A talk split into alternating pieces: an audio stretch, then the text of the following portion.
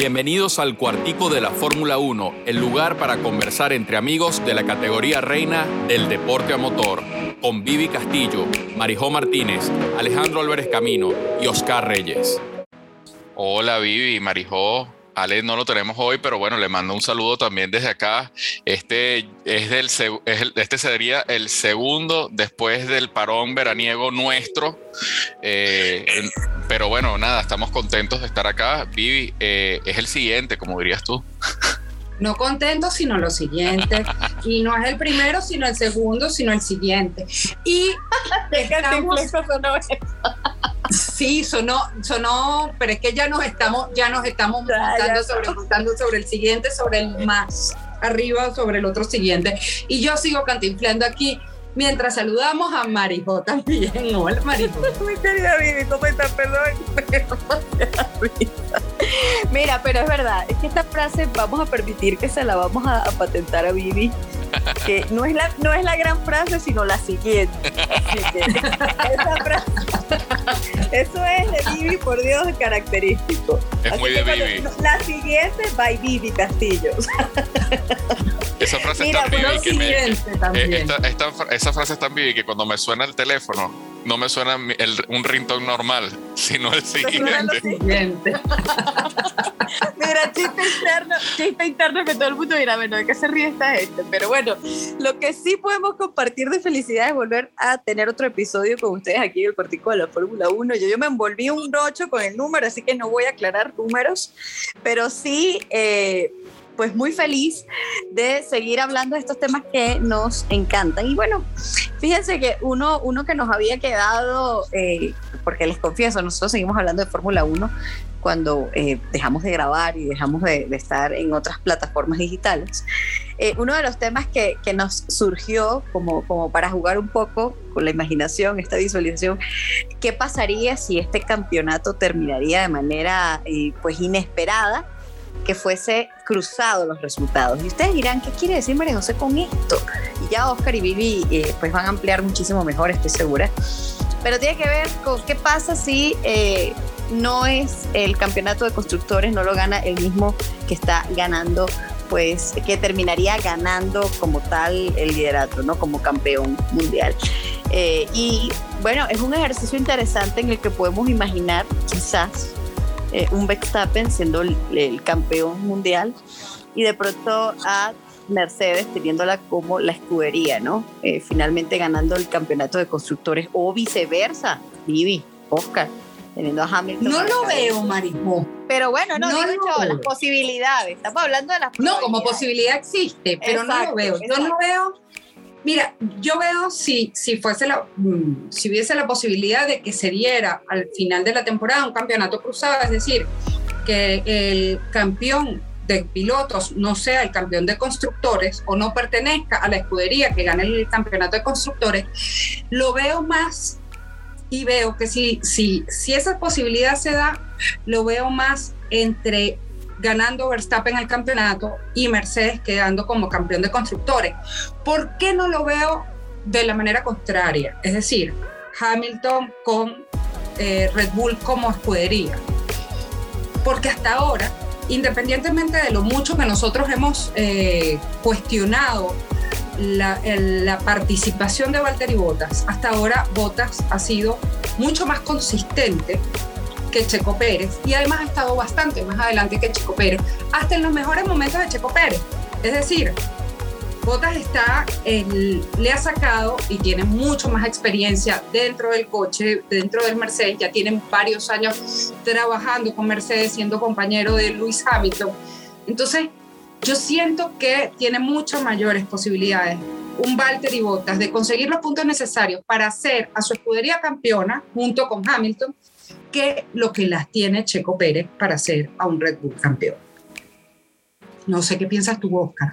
Bueno, eh, yo creo, sí, o sea, sí, tu argumento es muy válido porque al final Valtteri eh, pues tiene los argumentos para seguir sumando puntos y hacer que la escudería sea eh, Mercedes. Oye, cuando uno se queda, ustedes me hicieron pensar en que cuando uno ve los resultados y ve el número, a veces no si, si no haces como hacemos nosotros, que nos hacemos una inmersión profunda y ves cómo fue construido esos números, cómo fueron las historias que, que, se contaron en el medio de los números, a lo mejor el resultado nada más visto desde, desde el número no, no te transmite las luchas que hubo, la calidad que, que le puso cada uno, ¿cierto? Porque, por ejemplo, en el Gran Premio de, supongamos, ¿a qué voy? A que supongamos que la escudería hoy se cierra el campeonato a esta altura de, más o menos de cuando ya se dieron el Gran Premio de Bélgica, cuando ya se dio el Gran, el gran Premio de, Países Bajos. Eh, si hoy quedara el campeonato como está actualmente, eh, pues sería Mercedes el campeón de constructores y Max el, el campeón de, de pilotos. Y la verdad es que en en la válida de hoy, Red Bull, en la válida de hoy, la última válida del Gran Premio de, Países Bajos, que eh, a esta altura del campeonato es la que podemos analizar, y también la de Bélgica, porque estamos hablando de la segunda mitad de la, de la temporada, ustedes pueden ver, oye, que Red Bull ha hecho un gran trabajo ha hecho un gran trabajo de equipo. De hecho, tú ves cómo eh, la relación entre Sergio, eh, Max, Horner, inclusive el, siempre elocuente Helmut Marco, han hecho una, un buen cuarteto que yo no veo desde aquellos tiempos de eh, Jan Todt, Ross Brown y Michael Schumacher, los tres en un mismo equipo en aquel Ferrari demoledor, en donde había una triada perfecta. Y, es más, meto a Rubens Barrichello ahí, porque Rubens también era un, bueno, parte de ese ecosistema. Entonces, a lo que voy es, cuando vayamos a contar la historia de los números, hagamos, veamos eh, si esos números transmiten realmente lo que, cómo, fueron eh, esos números alcanzados. No sé si me explico, porque al final eh, Red Bull, oye, ha, ha, tenido méritos para ser una escudería ganadora y Luis como Luis ha tenido como piloto, ha tenido méritos para hacer, salir campeón del mundo haciendo la, contra de, cómo está hoy, el, o sea, viendo la otra cara de la moneda, ¿no? Porque Luis a veces que ha estado delante del equipo, ha tenido que mandarle al equipo a Mercedes, este, chicos, no me puedo parar ahora, me paro después, o sea, no sé lo que están decidiendo. O sea, las paradas de Mercedes no han sido iguales efectivas que las de Red Bull. Entonces, yo creo que concluyo con esto. Para mí, Hamilton ha sido más que Mercedes probablemente. Y eh, creo que es así a, esta altura.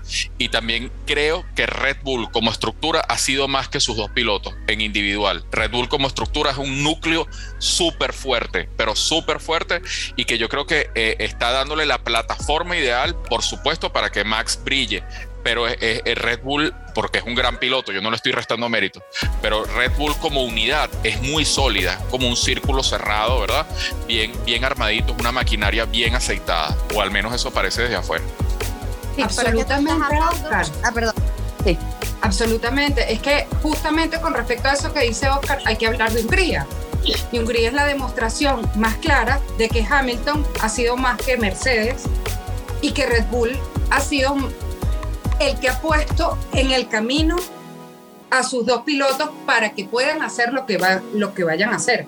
Y lo digo porque, oye, ese es uno de los récords de los que hay que hablar. Un Hamilton partiendo solo por primera vez en la historia en una partida sola, en la peor decisión estratégica que yo haya visto en los últimos años. Digo, en los últimos años para no tratar de echar un poco más atrás, pero la verdad es que yo no recuerdo un papelón tan extraordinario de alguna escudería como el de Mercedes en Hungría. Solo viví el quiero año pasado. lo que dice Oscar del tema del equipo. Perdón, Oscar, adelante. No, no, solo, solo el año pasado, porque hablando de papelones, hay un solo, eh, no me acuerdo, no lo logro ubicar ahora en vivo cuando estamos grabando esto. Eh, cuál fue ese papelón de Mercedes el año pasado con las paradas, creo que fue la carrera que, que Russell reemplaza a Hamilton. Eh, ahí ese, es un papelón como para rescatarlo de Mercedes en los últimos dos años que han tenido que, bueno, que tú dices, oye, dista mucho de aquel Mercedes eh, dictatorial, si quieres, en el que no cometía ningún tipo de error. Esos dos, el de el, que está, estos dos que estamos señalando ahora. Adelante, Marijo. Y el doble cambio, el doble cambio a Russell y Bottas y este. Sí, sí, quería, lo que quería acotar a lo que estaba diciendo Oscar, que mm, aquí ha sido clave la estrategia. al momento que estamos haciendo este podcast todavía no tenemos definido quién, quién ha ganado el campeonato. Eh, eso lo, lo, que nos permite pues hacer estas, estas hipótesis, generar estas teorías. Pero creo que em, el, tema de la estrategia ha sido fundamental, ¿no? Ha sido, ha sido un, compendio de varias, varios aspectos que han sido fundamentales para uno ver estos resultados. No solamente un mejor coche que el del año pasado, hablando en el caso de, de Red Bull, eh, un buen piloto, sino también un equipo muy alineado, eh, muy, muy consciente de cómo se está trabajando, ¿no?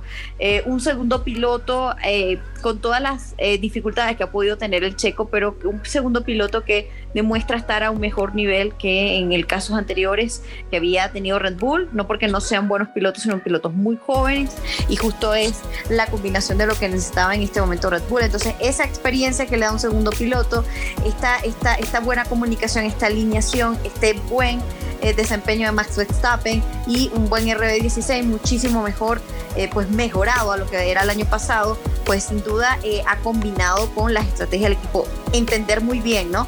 Además creo que ha entendido muchísimo de los errores a partir de, de las jugadas que ha venido haciendo Mercedes, como, gran, como por ejemplo el Gran Premio de España, y creo que Red Bull ha sabido atajar perfectamente hasta lo que estamos viendo en este momento, cada uno de esos aspectos. Y yo creo que eso es clave en lo que vamos a ver al final del resultado. En, esto, en estos resultados cruzados que nos estamos imaginando y que estamos elucubrando que pueden suceder acerca de un piloto, eh, un piloto, el piloto que gane sea diferente al que representa la escudería en el campeonato de constructores, ¿no?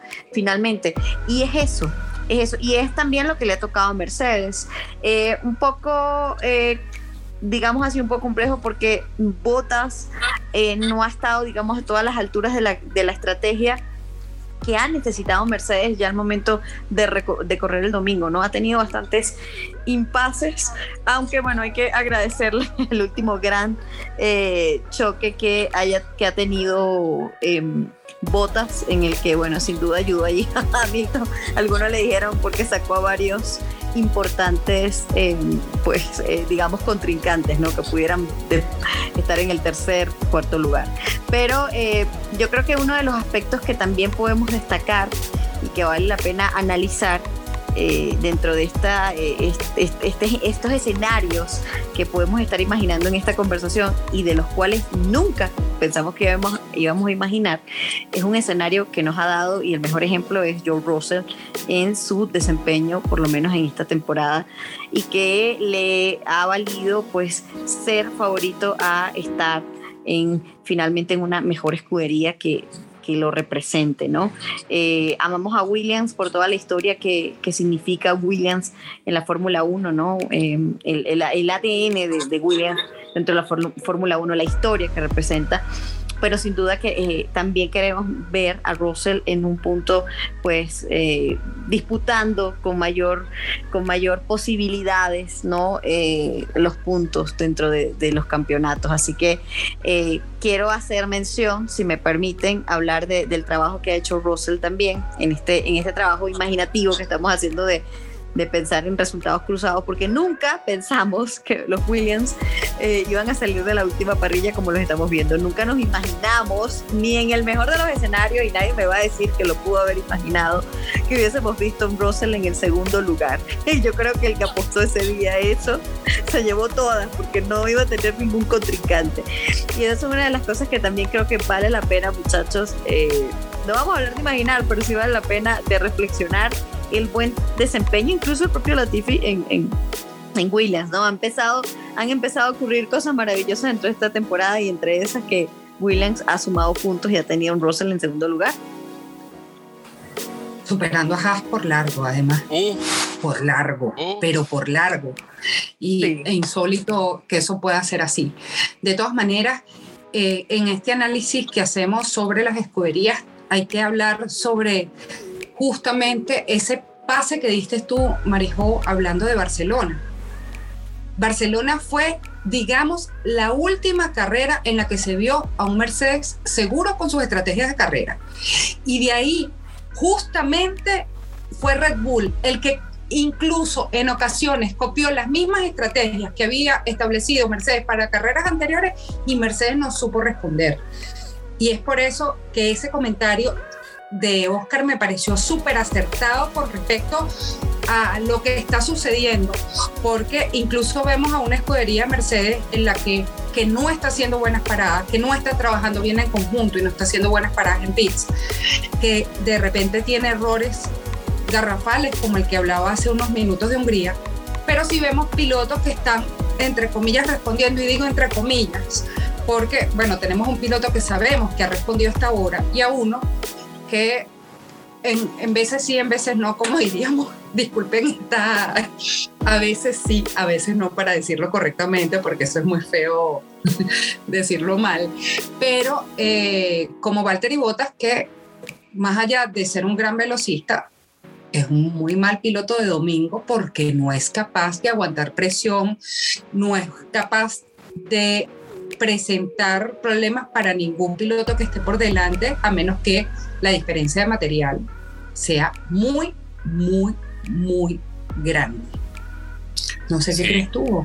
Sí, sí, sí. Estoy de acuerdo con las dos, porque las dos están analizando el, este, el mismo problema, pero lo están viendo desde las dos, desde dos caras diferentes, ¿no? Tú has tocado recién botas y las características de él como, como piloto de Fórmula 1, que, bueno, eh, a ver, tiene un palmarés que no tiene Nico Hulkenberg, que es un gran piloto de la Fórmula 1. Le, reconozco a Botas lo que tiene. Y Marijo lo ha visto más del lado de, de Russell por sí mismo. Y la verdad es que son dos caras de una moneda, ustedes lo han analizado muy bien. Russell tiene el mérito deportivo, tiene el mérito deportivo Ahí está la cuestión. Russell tiene el mérito deportivo para estar en un gran equipo.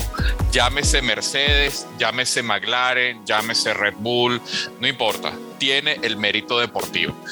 Eh, y Bottas pareciera que ese mérito deportivo que le mantuvo durante algún tiempo en Mercedes se le empieza a agotar o empieza a ser insuficiente para una nueva etapa en la que Mercedes no es igual de rápida y dominante que en la era híbrida. Eh, ahora pareciera que Mercedes tiene que ir a por más, tiene que ir a pescar más puntos, tiene que ir a hacer un mayor esfuerzo. Y cuando tú quieres, estás en esa posición en la cual tienes que arriesgar más, en el cual tienes que apostar más al, al poder conductivo, pues pareciera que Bottas no es ese tipo de piloto.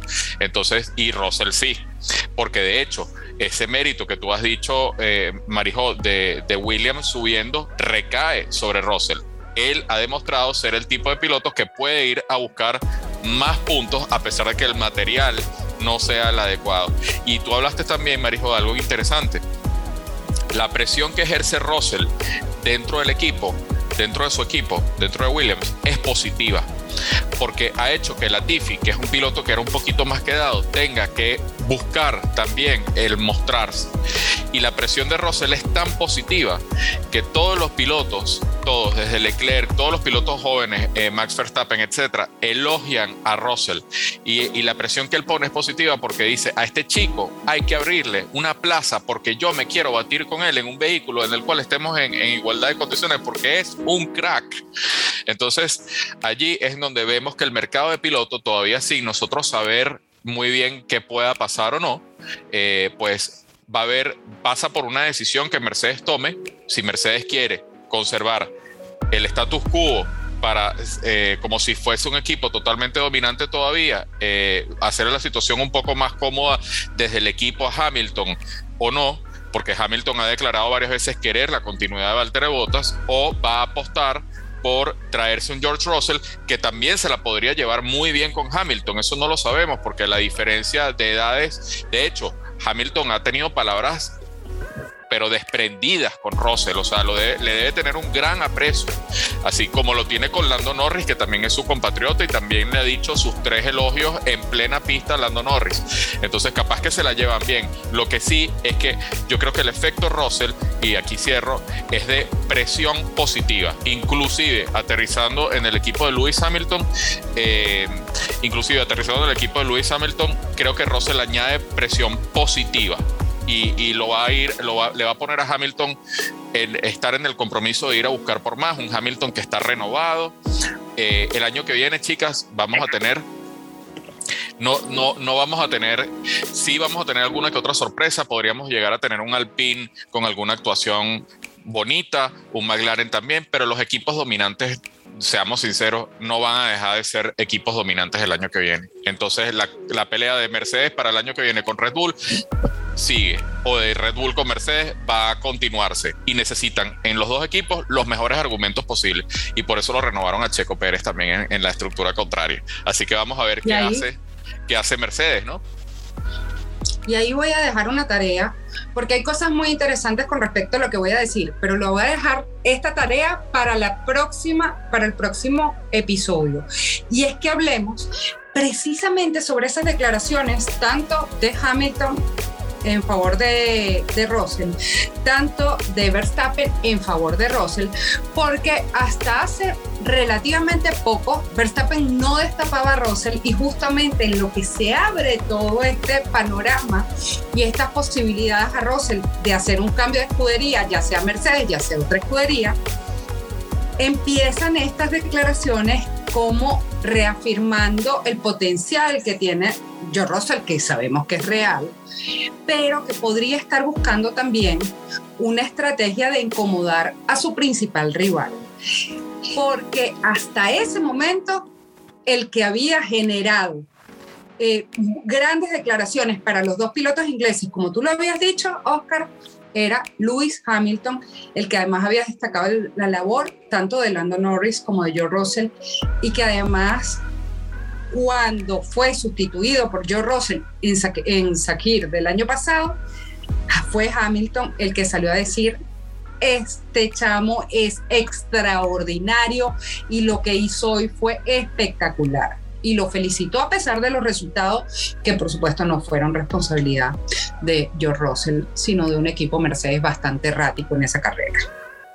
Totalmente. Bueno, yo tengo mi propia, mi propia hipótesis y es que Hamilton le gustaría tener un tiempo más a botas como compañero. Y recuerdo mucho em, lo que fue eh, pues su lenguaje corporal cuando Russell quedó en segundo lugar. Lo felicitó, sí, pero de alguna manera es, es como ese nuevo relevo, ¿no? Yo, pienso que debe ser para todo, para todo deportista y para todo, inclusive más, mejor dicho, un campeón.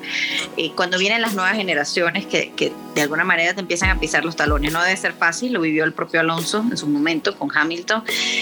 Y, y mi percepción, y, y, ya los que nos están escuchando o, y y ustedes, muchachos, Vivi, em, que tendrán su propia percepción. Pero mi percepción es que eh, Hamilton ha, de alguna manera presionado con esas continuas declaraciones alabando eh, el desempeño de Botas, que es muy difícil finalmente cuando Botas desobedece al equipo.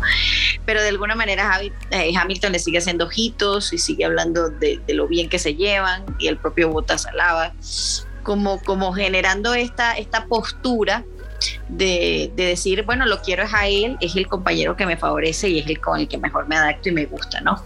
Y me gusta mucho eso que dices, Vivi, porque sí, tiene mucho sentido. Si Verstappen lo hace con, ese, con esa intención, pues está jugando todas las cartas que deben jugar. Ya hemos hablado varias veces de que tiene que eh, empezar a entrar en el juego psicológico de lo que significa eh, eh, apostar por el campeonato. Así que creo que es muy válida esa, esa, ese planteamiento que haces.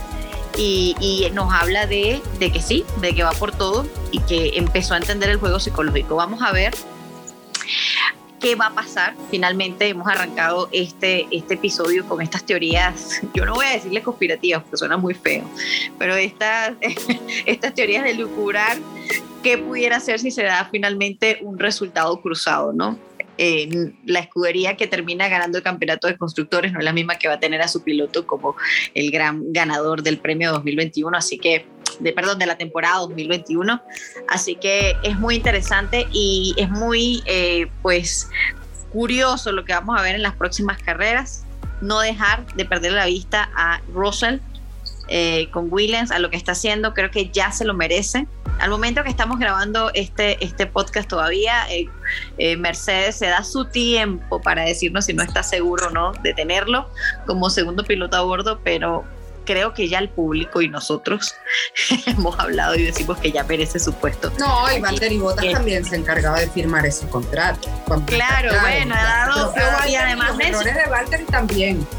Sí, se y además, sí, recordar, recordar sí la pequeña rivalidad que de alguna manera se ha sentido, no rivalidad, pero sí las ciertas tensiones, creo que es más claro decirlo, entre el propio Bottas y Russell, ¿no?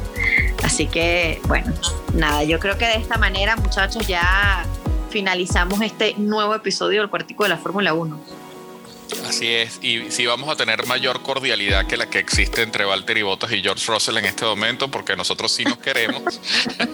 Totalmente. Así que, así que nada, nos, nos escuchamos en el próximo capítulo y siempre invitándoles también a que se sumen a esa comunidad nuestra de Clubhouse, el club de la F1, porque allí hay mucha gente que, que apoya este deporte, que conversa con nosotros cada semana y que han pedido este podcast, han pedido que nosotros eh, salgamos ese parón veraniego, lo hemos hecho, estamos cumpliendo y vamos a seguir, Vivi.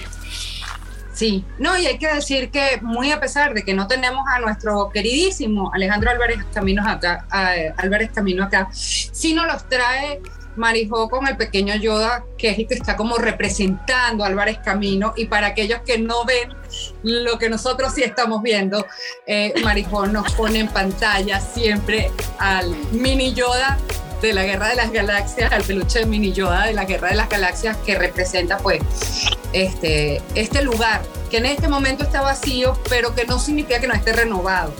Alejandro Álvarez Camino está renovado para esta y para todas las temporadas que vengan. Ya firmamos, pero bueno, se está tomando un tiempo por cuestiones laborales. Nosotros nos vemos la próxima, el próximo episodio, que próxima nada, el, El próximo siguiente. episodio. El siguiente, no este, sino el siguiente, donde vamos a conversar acerca de no sé si más teorías conspirativas, no sé qué cosas nos puede traer el siguiente episodio. Y como ustedes tampoco lo saben, no se lo pierdan. Chau. Chao. Chao. Gracias por ser parte de la experiencia del cuartico de la Fórmula 1. Vamos a encontrarnos ya en Clubhouse, en el Club de la F1.